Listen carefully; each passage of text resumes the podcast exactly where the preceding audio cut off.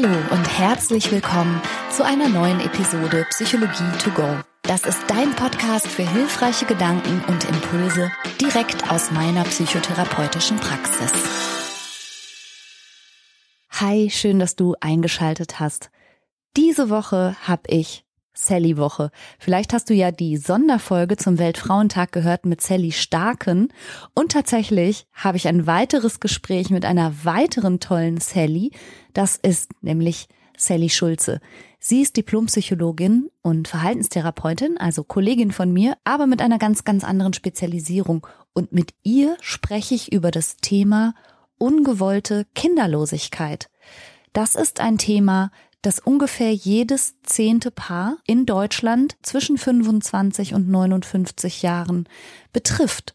Und mich hat eine E-Mail erreicht von einer Zuhörerin, die mir ihre große Belastung geschildert hat, die von all den Bemühungen, gemeinsam mit ihrem Partner ein Kind zu bekommen, ausgehen. Die Partnerschaft ist belastet und angespannt und langsam macht sich bei ihr Verzweiflung und große Hilflosigkeit breit. Diese Hörerin hat darum natürlich gebeten, anonym zu bleiben. Das ist auch völlig in Ordnung. Und bitte seht's mir nach, dass ich nicht auf alle E-Mails und auch nicht auf alle Insta-Nachrichten antworten kann. Ich gebe mir aber wirklich Mühe, zumindest alles zu lesen und Dinge einzuflechten, wenn es gerade gut passt. So also auf den Wunsch einer Hörerin. Hier ein paar Impulse zum Thema Kinderwunsch. Liebe Sally, herzlich willkommen bei Psychologie to go. Ganz vielen Dank, dass du dir Zeit nimmst für das Gespräch. Ja, super, Franka. Ich freue mich total, da zu sein. Ich kenne dich aus dem Podcast Kinderwunschzeit. Den habe ich hier bei Psychologie to go auch schon mal ganz kurz vorgestellt. Magst du mal kurz erzählen, was so deine Expertise ist und worauf du dich spezialisiert hast? Ja, ich habe äh, 2014 als Psychologin angefangen, in der Frauenklinik zu arbeiten. Und zwar habe ich da Frauen mit drohender Frühgeburt betreut und Eltern mit Babys auf der Intensivstation. Und eben von Anfang an von meiner Psychotherapieausbildung hat also die Anwendung in der Frauengesundheit für mich die allergrößte Rolle gespielt. Okay, also du bist eine richtige Expertin mit ja vielfältigen Einblicken in das schwierige Thema. Sally, wie viele Menschen sind denn eigentlich vielleicht von ungewollter Kinderlosigkeit oder auch, du hast das Thema Fehlgeburt gerade schon angesprochen und das geht ja leider häufig auch Hand in Hand, dass sich zwar eine Schwangerschaft einstellt, aber es immer wieder zu Abbrüchen kommt. Kann, kann man das überhaupt sagen oder umreißen, wie viele Menschen das betrifft? Mhm. Also das Bundesfamilienministerium hat eine große Studie dazu gemacht und da kam raus, dass ungefähr 1,8 Millionen Menschen in Deutschland ungewollt kinderlos sind. Das ist über viele Altersgruppen. Also die haben da wirklich die Altersgruppen von ganz jung, irgendwie von 18 bis 65 angeguckt. Aber Kinder haben oder nicht haben, ist eben Lebensthema. Ne? Das macht schon Sinn, da mal einmal alle zu fragen. Ähm, und dann, wenn man es auf andere Altersgruppen runterrechnet, ist natürlich ein bisschen weniger. Und von diesen 1,8 Millionen haben 1,1 Millionen Leute hochgerechnet auch gerne den Wunsch nach psychosozialer Beratung, also auch Unterstützung mit dem Thema zu bekommen. Und Fehlgeburt ist nochmal ein bisschen anderes Thema. Wahrscheinlich sind es mehr als 20 Prozent von Schwangerschaften, die eine Fehlgeburt werden. Die Zahlen sind ein bisschen schwierig zu schätzen, weil es immer darauf ankommt, wie früh wird die Schwangerschaft bemerkt und dann kommt es darauf mhm. an, testet die Frau sehr früh, weil sie hofft, schwanger zu sein. So, aber Fehlgeburten sind sehr, sehr häufig. Mhm, mh. Was ich mich frage, ab wann spricht man denn eigentlich von ungewollter Kinderlosigkeit und wie lange ist es denn eigentlich normal zu warten, ob sich eine Schwangerschaft einstellt? Weißt du, was ich meine? Also ist es normal, dass es zwei Jahre dauert oder drei Jahre, bis eine Schwangerschaft, eine gewünschte Schwangerschaft sich einstellt? Oder ist das schon ungewollt kinderlos? Mhm. Also da unterscheiden wir ein bisschen so medizinische Definition und dann wir zwei als Psychologen, glaube ich, wir gucken noch mal anders drauf. Und ich ähm, sage jetzt erstmal was so ein bisschen zu den harten Kriterien. Also da würde man sagen, zwölf Monate zu versuchen, schwanger zu werden, ist ganz normal. Also es kann zwölf Monate dauern. Wenn jetzt die Frau, so wie ich, älter als 35 ist, ich bin 36, dann würde man sagen, hm, lieber mal schon nach sechs Monaten ärztliche Behandlung aufsuchen. Das mag jetzt erstmal unlogisch klingen, dass man denkt, hä, eine ältere Frau wird doch nicht schneller schwanger. Aber es geht darum, dass für eine möglicherweise notwendige Behandlung hinten raus halt weniger Zeit noch übrig ist. Deswegen würde man einer Frau ab 35 sagen, geh mal nach sechs Monaten zum Arzt. Und ungewollte Kinderlosigkeit kann aber auch sein, ich bin Single, wünsche mir Kinder, habe keinen Partner für eine Familiengründung und das ist jetzt seit fünf Minuten so. Ja, oder auch ich, ich bin ein Mann, ich möchte gerne Vater werden, habe aber keine Partnerin, die mit mir eine Schwangerschaft und eine Elternschaft durchziehen möchte. Betrifft das auch Männer?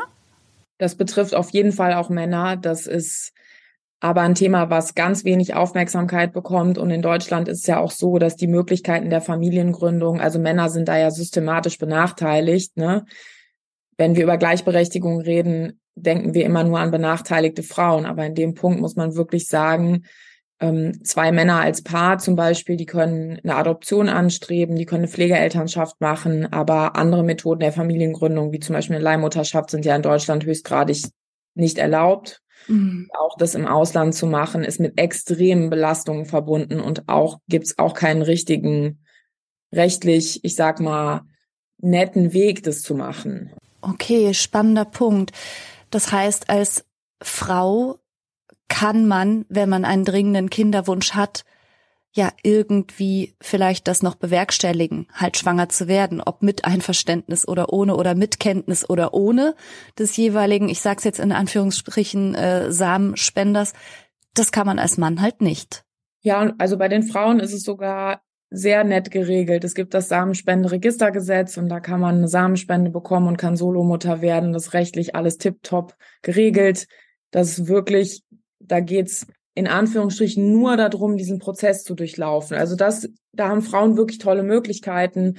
Man kann Eizellen einfrieren. Also da haben wir echt einfach riesen viele Vorteile. Und eine Solomutterschaft ist jetzt wirklich ein Familienmodell. Das wird in den nächsten zehn Jahren durch die Decke gehen.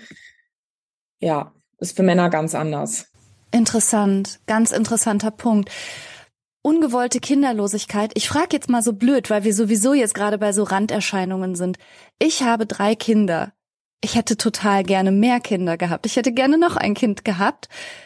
Und dann hatte ich aber eine Fehlgeburt und es hat mit der Schwangerschaft nie wieder geklappt.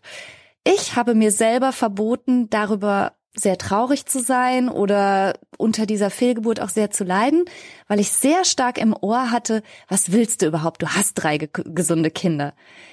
Ist das ein Thema, was Frauen wie mich vielleicht dann trotzdem irgendwie betrifft? Total. Und da geht's den allermeisten genauso wie dir. Und in meinem Online-Programm haben wir extra eine Unterstützungsgruppe für Geschwisterkinderwunsch, weil das eben nochmal in der Community von den Kinderwünschenden, finde ich, ist ein bisschen schöneres Wort als ungewollte mhm. Kinderlosigkeit, aber mhm. auf jeden Fall. Und Wünsche und Gefühle, die richten sich halt nicht nach Regeln und Tabellen und man fühlt sich halt so, wie man sich fühlt. Mhm. Und die Liebe für deine drei Kinder wurde ja auch nicht von dir abgeschnitten und durch drei geteilt. Jedes Mal kam eine neue vollwertige Liebe dazu. Und deswegen ist natürlich auch der nicht erfüllte Wunsch möglicherweise nach einem weiteren Kind nicht eine abgeschnittene Scheibe von der von dem Rest. Total. Und ich habe schon ganz oft gedacht, ob ich mich da irgendwie selber gegaslightet habe und so Sprüche, die man ja dann auch immer hört, so, ja, das war bestimmt für irgendwas gut. Oder ja, es sollte halt nicht sein. Oder sei doch dankbar mit dem, was du hast, habe ich mir schon selber, glaube ich, diesen Trauerprozess sehr stark verwehrt. Ist das was, was die Frauen in deinem Programm auch beschreiben, dass sie diese Sprüche auch so verinnerlichen und auf sich selber anwenden? Ja, total. Und das ist äh, typisch, wenn wir jetzt mal von der psychologischen Seite auf einer bisschen höheren Flugebene gucken. Das ist ganz typisch für überall, wo Tabuthemen sind, dass da halt die Plattitüden rausgehauen werden und dass da auch wir natürlich diese Dinge auch selber verinnerlicht haben, weil wir noch nie was anderes gehört haben. Wir haben noch nie jemanden gehört, der gesagt hat, und wie geht's dir mit deinem Wunsch nach einem vierten Kind? Du kannst ja gar nicht so viele Frauen treffen, die auch einen Wunsch nach einem vierten Kind haben, weil dafür musst du erstmal welche treffen, die drei haben und sagen, ich hätte gerne noch eins. Und sich ja. alleine zu fühlen, ist immer ein Problem. Ja, ja, das stimmt. der, sagen wir mal vorsichtig, etwas unsensible Umgang Angehöriger oder der erweiterten Familie, die, sobald ein Paar von mir aus sich zusammengetan hat, sofort fragen, und wie sieht's denn aus? Und wollt ihr gar keine Kinder und so? Wie stehst du dazu und was empfiehlst du Angehörigen, wie man vielleicht ein bisschen feinfühliger mit dem Thema umgehen kann? Mhm. Ja, also das ist wichtig zu verstehen, dass wenn Menschen übergriffige Fragen stellen, ist es in der Regel aus Interesse. Also dahinter, es ist falsch gemacht, aber dahinter steht erstmal ein Interesse. Ähm, und ich würde jetzt vielleicht erstmal aus der Perspektive von den Empfängerinnen oder Empfängern einen Tipp geben. Ähm, da kann man eben sagen, ja, ist nett, dass du dich dafür interessierst. Ähm, das äh, möchte ich jetzt gerade nicht drüber reden. Oder man kann natürlich auch sich entscheiden, ehrlich zu antworten. Ich habe da immer so ein bisschen so ein Ampelprinzip. Ne? Grüne Ampel ist, man sagt wirklich, was los ist. Gelbe Ampel, man sagt, puh, da hast du mich jetzt aber ein bisschen überfahren mit dem Thema. Das ist ja ein sehr persönliches Thema. Und rote Ampel ist halt wirklich, man lässt sich gar nicht in die Karten gucken und ähm, würde möglicherweise vielleicht auch unwahr sowas sagen wie, ah, das ist für uns gar kein Thema, weil man aber gar nicht, weil man gar nichts preisgeben möchte. Das mhm. rote Ampel ist sehr anstrengend, ne? Das macht halt auch eine Vollbremsung in der Konversation. Und so eine Fassade aufrechtzuerhalten ist auch sehr schwierig, ist aber manchmal als Schutz nicht anders möglich. Und von Seiten anderer Menschen. Also es ist immer ganz clever, in einem Gespräch zu fragen, wie geht's dir und was beschäftigt euch gerade? Und dann hat man einen ganz anderen oder wie steht ihr zum Thema Familie? Das ist eine ganz offene Frage und dann haben die Leute viel mehr Möglichkeiten, das zu antworten, was sie möchten. Das finde ich einen extrem guten Hinweis. Aber du hast schon gesagt, manchmal kriegt man ja schon sehr übergriffige Dinge zu hören, auch Leute, die einen dann irgendwie auf die biologische Uhr hinweisen oder einem zu verstehen geben, hier, ne, Tick-Tack, du wirst ja auch nicht jünger oder irgendwie so, so dummes Zeug reden, ohne zu wissen, wie die Situation sich überhaupt darstellt. Also das finde ich nochmal gut, dass du da Hinweise gibst. So aus deiner Erfahrung, mit welchen Gefühlen ist denn zu rechnen, wenn man sich ein Kind sehr stark wünscht? Und zu den Gründen, warum es nicht funktioniert, kommen wir bestimmt noch. Aber erstmal, was ist so die Gefühlslage der Betroffenen? Hm, Hilflosigkeit und Angst. Also die, die Ungewissheit, ob der Wunsch sich erfüllen wird, die ist ja ein Fakt. Das ist jetzt ja nicht wie eine Angst vor, bei einer Phobie, eine Angst vor Spinnen, wo man sagen kann, okay, die reale Bedrohung durch eine Spinne in Deutschland ist halt so und so klein, ne? Mm -mm. Und das, das realistische Szenario, dass möglicherweise der Kinderwunsch nicht erfüllt wird, hat halt eine bestimmte Größe. Da kennen wir nicht genau die Wahrscheinlichkeit, aber das ist halt da und das macht Angst. So. Und dann kommt relativ schnell Hilflosigkeit dazu, wenn man anfängt zu suchen nach, was kann ich denn wirklich tun, was effektiv ist. Und das ist leider ganz wenig. Also neben Sex nach Kalender, also zu versuchen, die fruchtbaren Tage zu treffen oder das Aufsuchen einer medizinischen Kinderwunschbehandlung, gibt es keine Methoden, die wirklich einen wissenschaftlichen Wirksamkeitsnachweis haben. Und die ganzen anderen Sachen, die angeboten werden, die versprechen das zwar immer alle, aber die haben keinen wissenschaftlichen Nachweis. Oh wow, das ist jetzt aber auch noch mal so, glaube ich, ein bisschen eine Klatsche für die eine oder den anderen, der das jetzt hört. Also das heißt, die Methoden, schwanger zu werden, man kann versuchen, die Ursachen aufzuspüren, sowohl beim Mann als auch bei der Frau oder bei, bei den Beteiligten und zu versuchen, die zu beheben. Aber die Möglichkeiten sind begrenzt, sagst du. Genau. Und insbesondere solche Maßnahmen wie Nahrungsergänzungsmittel oder Entspannungstechniken. Das heißt, es heißt, also es ist ein bisschen kompliziert. Es, kein Wirksamkeitsnachweis im wissenschaftlichen Sinne heißt halt, es hat noch niemand herausgefunden, was man genau machen müsste, was mhm. vielleicht bei bestimmten Personengruppen wirken würde. Das heißt nicht, dass das bei niemand, keiner einzigen Einzelperson nicht vielleicht genau das Richtige ist. Mhm, mh. Leider ist die Wissenschaft aber noch nicht so weit. Vielleicht wissen wir in zehn Jahren mehr über diese Bereiche und können sagen, ja, genau das hier drüben, das ist wichtig. Aber zum aktuellen Zeitpunkt ist die Wissenschaft noch nicht so weit. Und deswegen ist es ganz, ganz wichtig, dass man sich da nicht aus dem schlechten Gewissen oder aus der Hilflosigkeit her Sachen verkaufen lässt, sondern eher überlegt, okay, ist es irgendwie eine Maßnahme, die mich in der Kinderwunschzeit stärkt und mir Stabilität gibt, noch mal einen Monat durchzuhalten und Sex nach Kalender zu haben oder mhm. fünf Termine im Monat im Kinderwunschzentrum zu schaffen. Mhm. Also die Belastung, die das auch auf Paare ausüben kann, die ist ja schon enorm. Du hast jetzt das Stichwort Sex nach Kalender schon ein paar Mal genannt und allein das ist schon nicht gerade das Vergnügen, das man sich eigentlich unter Sex vorstellt, sondern das kann wirklich zu Druck führen und auch zu Angespanntheit und auch zu Gereiztheit und natürlich die Hilflosigkeit und die Enttäuschung. Das äh, ist uns als Psychologinnen natürlich auch völlig klar. Hilflosigkeit ist immer der Nährboden schlechthin, auch für depressive Stimmungslagen. Und auch die große Angst, die damit verbunden ist, dass sich die Zukunft gar nicht so entfaltet, wie man sich das vielleicht vorgestellt hatte oder wie es für einen so wie gefühlt feststand. Das ist viel zu verarbeiten.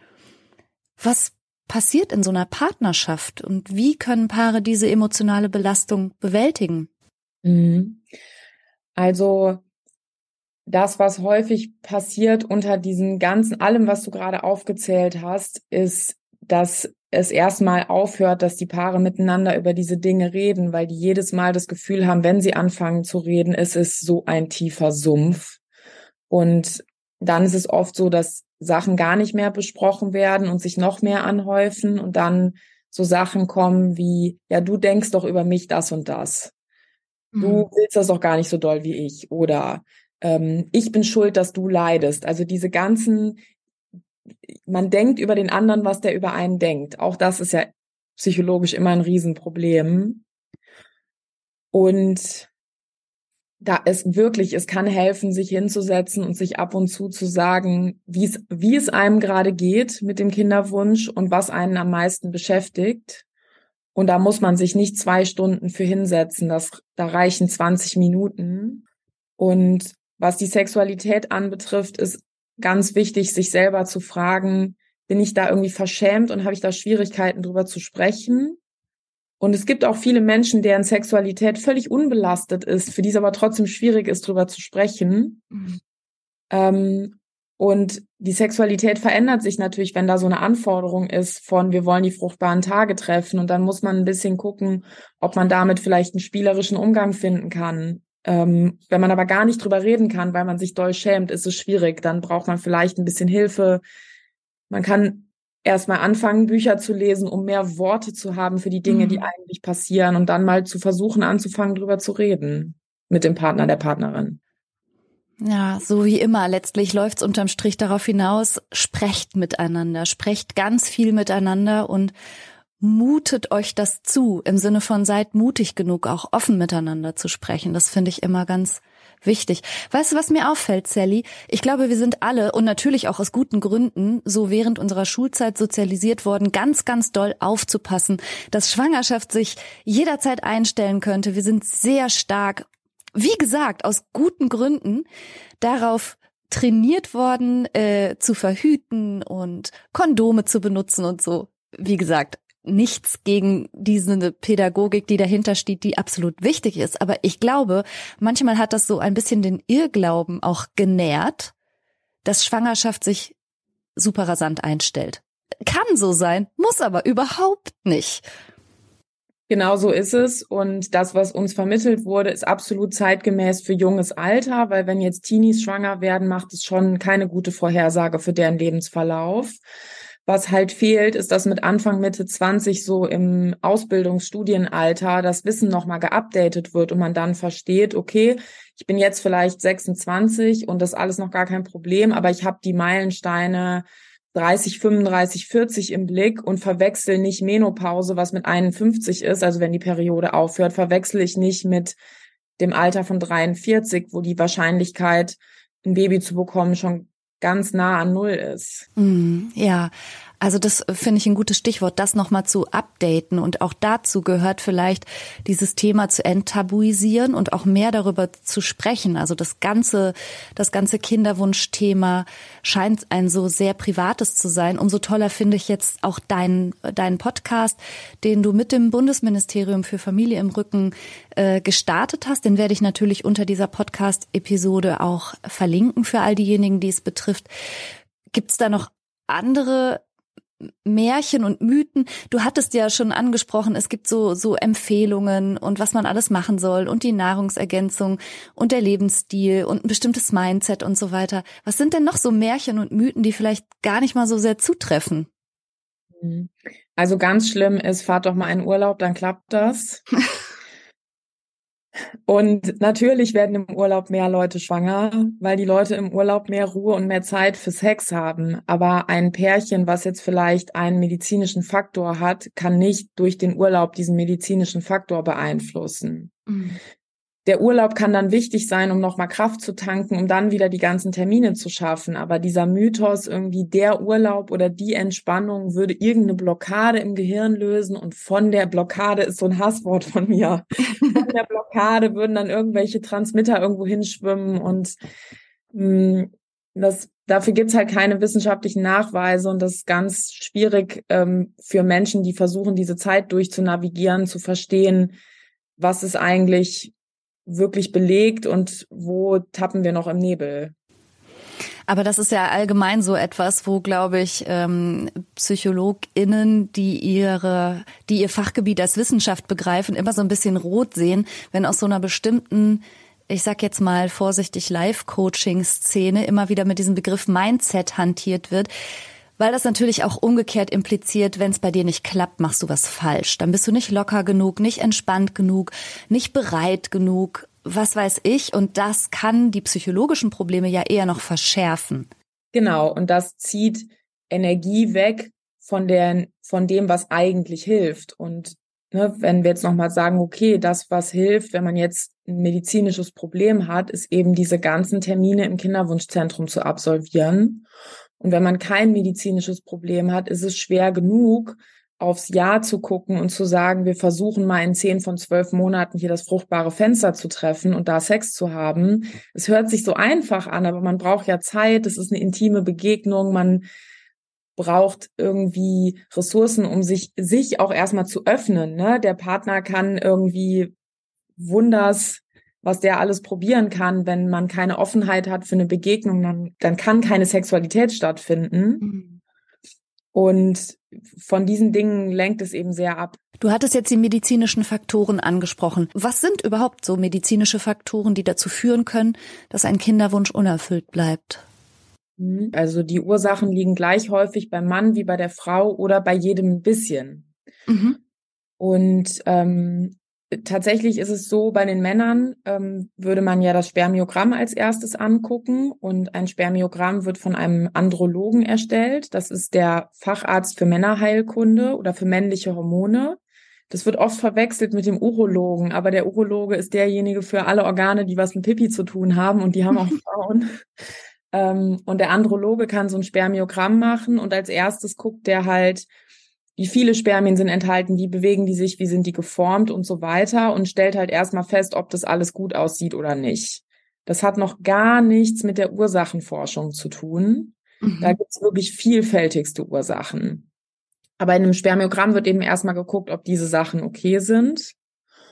Und bei Frauen ist es eigentlich ähnlich. Da guckt man erstmal so, scheint der hormonelle Zyklus, läuft der normal ab, gibt's da einen Eisprung, ähm, dann kann man zum Beispiel gucken, sind die Eileiter durchgängig, dass die Eizelle auch ähm, runter sich bewegen kann in Richtung Gebärmutter, solche Dinge. Aber auch das ist alles noch keine Ursachenforschung, sondern erstmal beschreibend. Mhm, also eine Bestandsaufnahme quasi. Und wie geht's dann weiter? Das kommt drauf an, was gefunden wird. Also mhm. es gibt bei Frauen bestimmte Erkrankungen, die es schwieriger machen können, schwanger zu werden, zum Beispiel das polyzystische Ovarsyndrom oder die Erkrankung Endometriose oder generell eine Zyklusstörung aus anderen Gründen. Und die einzigen psychischen Gründe für eine Zyklusstörung sind schweres Untergewicht oder ganz starkes Übergewicht zum Beispiel. Das sind so psychische Zustände, ne? also eine ganz schlimme Magersucht zum Beispiel, die zu einem starken Untergewicht führt. Ja. Was kann ein psychischer Grund sein für eine Zyklusstörung und eine erschwerte Schwangerschaft? Das ist ungefähr das Einzige, was es gibt. Okay, das heißt, das, was landläufig immer so heißt, ja, du bist einfach zu gestresst. Das ist Quatsch. Okay, bitte lass uns das dick und fett unterstreichen. Also äh, der Entspannungskurs wird im Zweifelsfall nichts nützen, sondern da muss man wirklich ein bisschen tiefere Ursachenforschung betreiben, aber sich vor allen Dingen auch nicht so eine Art Schuld aufdrücken lassen, dass man zu gestresst sei und gefälligst entspannter werden soll. Das ist Quatsch, sagt Sally. Finde ich super, dass du das so deutlich machst. Mm, Du hast gerade schon angesprochen, da, da sind eine Menge medizinische, erstmal äh, Bestandsaufnahmen notwendig und dann, je nachdem, leitet sich daraus der weitere Weg ab. Und du hast auch schon darauf hingewiesen, dass das belastend ist für Paare, allein schon wegen der Termine, die dann anstehen und so weiter. Aber wie ist es mit der finanziellen Belastung? Kannst du dazu was sagen? Wird das von den Krankenkassen übernommen? Ja, leider ist es so, dass die Kinderwunschbehandlung nicht ein fester Bestandteil der gesetzlichen Krankenversicherung ist. Und Kinderwunschtherapie ist in einem Sonderparagraphen quasi geregelt oder einem Sonderteil vom Gesetz. Und da ist eben geregelt, dass die Krankenkassen in bestimmten Beziehungskonstellationen, das war früher nur bei Verheirateten, jetzt weicht das ein bisschen auf, aber trotzdem super kompliziert. Also bei bestimmten Beziehungskonstellationen wird irgendwie die Hälfte von drei Versuchen übernommen. Und dann ist es ganz schlimm. Es ist ein bisschen wie bei Monopoly, wenn man es dann schafft, dass einmal ein Herzschlag da war also eine, eine Fehlgeburt, nachdem das Herzchen geschlagen hat, dann kriegt man nochmal einen neuen Versuch. Weil die dann sagen, ja, das war eine klinische Schwangerschaft und es hat ja dann geklappt und dann kriegt man den Versuch nochmal neu. Also es sind wirklich Regeln wie beim Monopoly und sich hinzusetzen und die zu verstehen, ist wichtig, aber ist auch echt belastend.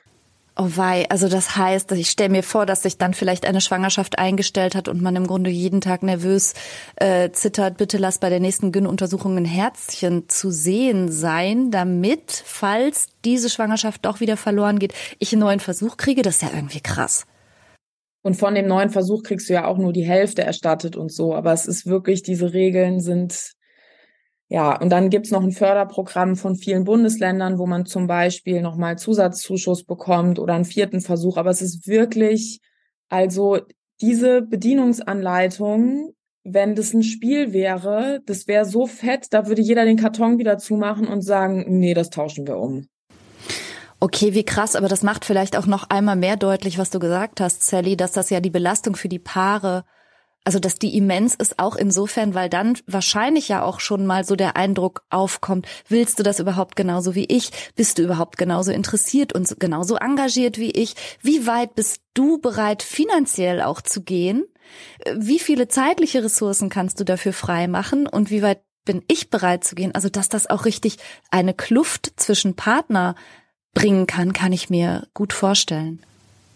Ja, und ähm, wichtig ist, wenn das zwei Menschen beteiligt sind, dann ist der Wunsch nie identisch. Das kann nie so sein. Zwei Menschen sind zwei Menschen und das ist überhaupt kein Manko einer Beziehung, wenn man merkt, ah, wir sind hier unterschiedlich. Der andere sagt vielleicht, okay, 15.000 Euro kann ich mir vorstellen auszugeben. Der andere sagt, bei mir ist bei 9.999 eine mentale Grenze. Ne? Mhm. Und das ist total wichtig, dass die beteiligten Personen ob es jetzt eine Solomama ist oder ein schwules Pärchen oder ein Heteropärchen, sich nicht irgendwie als fehlerhaft empfinden, weil sie merken, sie stoßen da auf Probleme. Ja, das finde ich auch nochmal sehr wichtig, dass du das hervorhebst. Also zwei Menschen sind nie identisch mit ihren Ansichten, schon manchmal nicht übers Sofakissen. Warum sollte es bei so einem wichtigen Thema da äh, absolut einvernehmlich sein? Ne? Aber auch da hilft wahrscheinlich, sich vorwurfsfrei und möglichst interessiert und neugierig an der Haltung des anderen offen auszutauschen. Ja, und ich bin schon dafür, dass man es auch ein bisschen begrenzt. Also es sollte nicht jedes, jedes, jedes Gespräch zwischen den Partnern immer darum kreisen. Es ist schon auch ja. wichtig, dass die Partnerschaft Freiräume hat und dass man mal samstags einen Ausflug macht und sagt, das Kinderthema bleibt heute zu Hause. Sonst spürt man nämlich die Stärke und die Liebe und die Verbundenheit durch die Beziehung gar nicht mehr. Und dann fängt, dann bricht dieses Kartenhaus irgendwann zusammen und man denkt, hä, wollen wir jetzt irgendwie ein Kind, aber wir sind gar nicht mehr connected. Ja, ja, ja. Und du hattest gesagt, man braucht allein schon so zur Bestandsaufnahme, wenn es rund ein Jahr lang nicht funktioniert hat. Bei älteren Frauen hast du gesagt, ruhig auch schon mal nach einem halben Jahr gucken lassen. Also man braucht ein Spermiogramm, man braucht eine Bestandsaufnahme, sind die Eileiter durchlässig und so weiter, was du alles genannt hast. Endometriose sollte abgeklärt werden und so weiter. Ist das etwas, was in Kinderwunschzentren sozusagen gebündelt angeboten wird? Trifft man da die Experten und Expertinnen, also zum Beispiel die Andrologen? Also man sollte unbedingt als Frau erstmal die Gynäkologinnen, Gynäkologen ansprechen, wo man ist, weil das ist die, diese Fachärzte, die betreuen uns Frauen ja, ich sage immer vom Alter von 12 bis 92 und das ist etwas unterschiedlich, was die alles bei sich vor Ort in den Praxen anbieten. Und man sollte auf jeden Fall erstmal das in Anspruch nehmen, was der, die Frauenarzt einem vor Ort anbietet. Und wenn derjenige dann sagt, okay, das hier biete ich jetzt nicht mehr an, dann ist das vielleicht der Punkt, wo man ins Kinderwunschzentrum geht. Und ein Mann, der kann sich einen niedergelassenen Andrologen suchen und da ein Spermiogramm machen. Und der Androloge wird auf jeden Fall fragen, seit wann haben Sie denn Kinderwunsch? Und damit mhm. meint der, wie viele Monate haben Sie schon versucht, mit Ihrer Partnerin zusammen im fruchtbaren Fenster zu Hause Sex zu haben und schwanger zu werden? Okay, mhm. also da, da soll man dann nicht antworten, ach Kinder wollte ich schon immer, seit ich 17 bin oder so, das ist nicht die Frage. Verstehe. Und so kann man erstmal vorgehen. Und wenn von einem dieser beiden Fachärzte das Signal kommt, jetzt bitte eine Station weitergehen, dann ist das der Zeitpunkt, wo man im kind, sich ein Kinderwunschzentrum sucht. Okay. Hast du da auch Zahlen für uns, Sally? Wie erfolgreich sind denn Kinderwunschbehandlungen in Kinderwunschzentren? Mhm.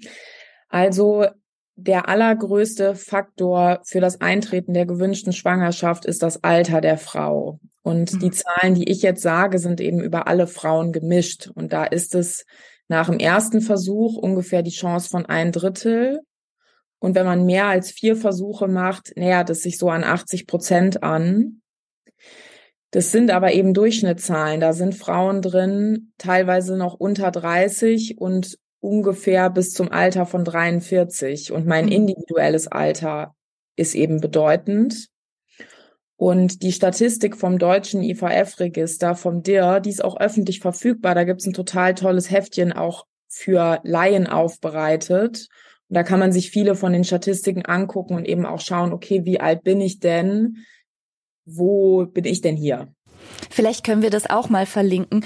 IVF steht, wenn ich da richtig informiert bin, für In-vitro-Fertilisation. Und das heißt letztlich Befruchtung im Reagenzglas, oder?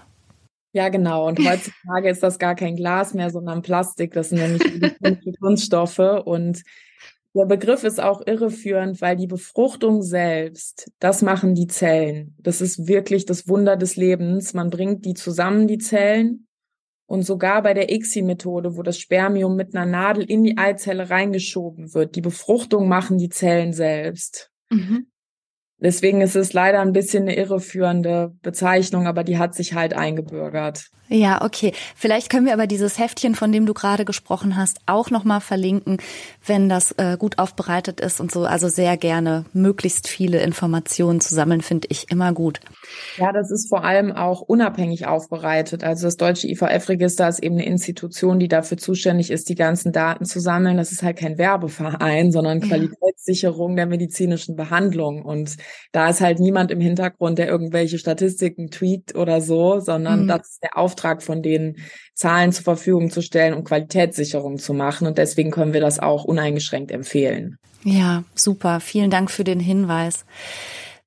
Wenn jetzt sich trotz aller Bemühungen oder vielleicht auch, weil die emotionalen und auch die finanziellen Ressourcen erschöpft sind und es vielleicht darauf hinausläuft, altersbedingt oder aufgrund irgendwelcher anderer medizinischen Faktoren kein biologisches Kind selbst haben zu können, dann gibt es ja alternative Möglichkeiten der Elternschaft. Du hattest schon ähm, eingangs von den ja, vielleicht nicht ganz sauberen Methoden gesprochen und auch denen, die in Deutschland nicht so erlaubt sind. Aber welche Möglichkeiten haben wir denn in Deutschland?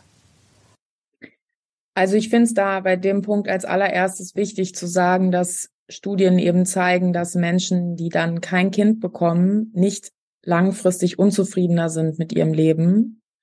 Mhm. Die durchlaufen in der Regel einen normalen Trauerprozess von ein bis zwei Jahren. Der ist so ähnlich so lang, wie wenn ein Mensch, den man sehr liebt, eben verstirbt. Das ist so ein bis zwei Jahre die Anpassungsleistung. Und danach haben auch die Menschen ohne Kinder eine durchschnittliche Lebenszufriedenheit. Das finde ich so wichtig, dass du das sagst. Okay, das heißt, selbst wenn ich in dem Moment das Gefühl habe, ich kann niemals glücklich werden, ohne Mutter oder Vater geworden zu sein in diesem Leben und ohne dieses Familienbild, das ich mir vorgestellt hatte, das stimmt nicht. Das ist das Märchen von der bösen Hexe, der verbitterten Königin, der gemeinen Stiefmutter, was uns alles ah. vorgelesen wurde, bis zum geht nicht mehr. Es zeigt sich in den Daten nicht. Oh wow. Okay, das finde ich nochmal richtig wichtig. Danke für den Hinweis. Also das heißt, ja, Trauer, ja. Und es ist ein Abschied, wie eben von einer geliebten Person, aber du kannst trotzdem ein sehr glückliches Leben haben. Und wichtig ist eben diesen Abschiedsprozess, den brauche ich halt genauso, wenn ich ein anderes Familienmodell machen möchte.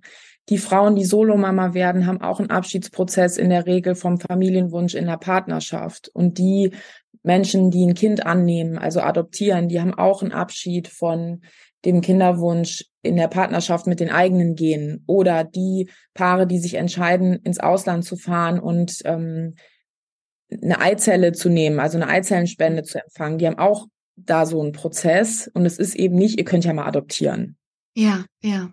Und es ist halt wichtig, dann zu gucken, welche anderen Formen der Familiengründung gibt es. Und wenn ich halt gleichzeitig noch im Trauerprozess bin, dann ist es wirklich richtig schwer, die Informationen über den über die anderen Möglichkeiten der Familiengründung halt gut aufzunehmen. Ne? Eine Eizellenspende ist schon mit medizinischen Risiken verbunden. Da gibt es so ein paar Schwangerschaftskomplikationen, die sind häufiger. Und das heißt nicht, man sollte das nicht machen. Es gibt auch viele andere medizinische Eingriffe, die haben Risiken. Aber es ist halt wichtig, dass man gut verstanden hat, wofür man sich jetzt da anmeldet. Mhm, mhm. Okay, also es entscheiden sich ja auch nicht alle Menschen, die auf biologischem Wege nicht selbst Eltern werden können für alternative Elternschaften, sondern für viele ist es dann ein Trauerprozess, den sie durchlaufen und dann leben sie ohne eigene Kinder.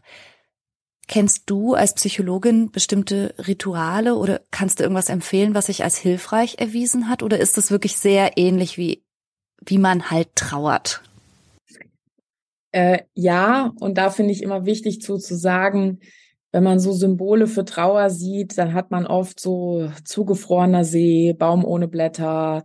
Und das suggeriert ein bisschen so, Trauer wäre was Ruhiges, Gleichförmiges. Aber Trauer ist oft was total Verknäultes, Durcheinanderes. Manchmal fühle ich mich so, manchmal so und eigentlich was sehr Instabiles. Und in einer Zeit, wo man sich von einem Wunsch trennt, den man fürs eigene Leben hatte, da hat man manchmal plötzlich Ideen und denkt, boah, ich kündige meinen Job, wir verkaufen unsere Wohnung, alles weg. Und es ist wichtig, diesen Ideen Raum zu geben und zu sagen, ja, lass mal das mal sechs Wochen jetzt mal als Idee haben und mal gucken, ähm, wo würden wir dann hinreisen, wie würden wir leben, wie würden wir Geld verdienen und mal sechs Wochen dieses Gedanken, diese Gedankensimulation machen und dann mal gucken, nach sechs Wochen, wie finden wir das? Wollen wir wirklich jetzt Schritte ergreifen? Mhm. Okay. Das ist super anstrengend. Sechs Wochen eine Idee, die gerade so aufgeplöppt ist, äh, am Laufen zu halten. Aber ich finde es generell so eine gute Idee. Ich, ich denke gerade drüber nach und denke, ach, das ist für viele Sachen so ein guter Tipp. Also Pi mal Daumen, man kann auch zwei Wochen oder so, dem mal Raum zu geben und sich mal zu erlauben, in so eine Richtung zu denken und aber nicht die E-Mail zu tippen und zu kündigen direkt aus dem Impuls heraus. Aber das ist ja auch eine sehr grundsätzlich gute Idee, aus einer gewissen starken Ausnahmeemotion heraus lieber keine Entscheidungen treffen, nicht kündigen, sich nicht trennen, nicht die Wohnung aufgeben und so, sondern erstmal ein bisschen damit laufen und im Kopf wälzen. Genau, und die Gedankensimulation und mal dieses Szenario durchdenken, das ist schon eine gute Idee. Und ich weiß, dass bei ganz vielen dann das generelle Setup des Lebens mit, wie wollen wir wohnen, wie viel möchten wir arbeiten, das verändert sich einfach grundlegend, wenn die der Fürsorgeanspruch für Kinder und deren Ausbildung zu bezahlen und denen ein schönes Aufwachsen zu ermöglichen. Wenn das nicht mehr das Szenario ist, sind plötzlich ganz viele Dinge wieder möglich. Und das kann ja aber auch können ja auch ganz schöne neue Lebenswege werden. Werden ist ich, also ich würde mich trauen zu sagen, werden ist immer. Manchmal ist es schwieriger, manchmal sind bestimmte Prozesse, sage ich mal, blockiert, weil irgendwas im Weg steht. Aber das ist auch generell so, wenn man dann merkt, man kommt entweder individuell nicht weiter oder man kommt als Paar nicht weiter, lieber früherzeitig mal eine Beratung aufzusuchen und die Deutsche Gesellschaft für Kinderwunschberatung die zertifiziert Berater. Ich habe da auch so ein Zertifikat und die arbeiten viel in so Beratungsstellen wie zum Beispiel ähm, Pro Familia oder Donum Vitae und da kann man teilweise kostenfrei auch mal eine Paarberatung zum Thema Kinderwunsch in Anspruch nehmen, auch wenn es um die Bewältigung des unerfüllten Kinderwunsches geht und sich da mal Input holen. Das finde ich eine ausgezeichnete Idee, zumal ich aus meiner Praxis leider auch, das, da kenne ich jetzt keine statistischen Zahlen zu, aber einfach beobachte, dass wenn ein Paar das nicht gut begleiten lässt oder gut im Kontakt bleibt, manchmal auch eine Partnerschaft daran zerbricht. Ja, das ist ja wie mit allen Belastungen des Lebens, wenn es sich dann verhakt und nur noch dasselbe immer wieder abgespult wird. Also Streit läuft immer nach demselben Muster ab, Verletzung läuft immer nach demselben Muster ab. Das zeigt einem ja eigentlich, äh, Mist, ey, wir sind hier in eine Sackgasse abgebogen, wir finden selber den Rückwärtsgang nicht und dann braucht man Input von außen. Genau.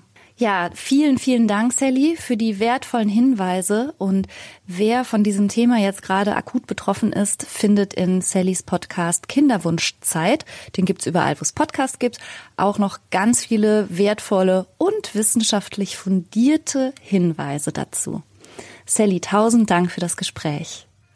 Ja, danke, Franka, für die Einladung.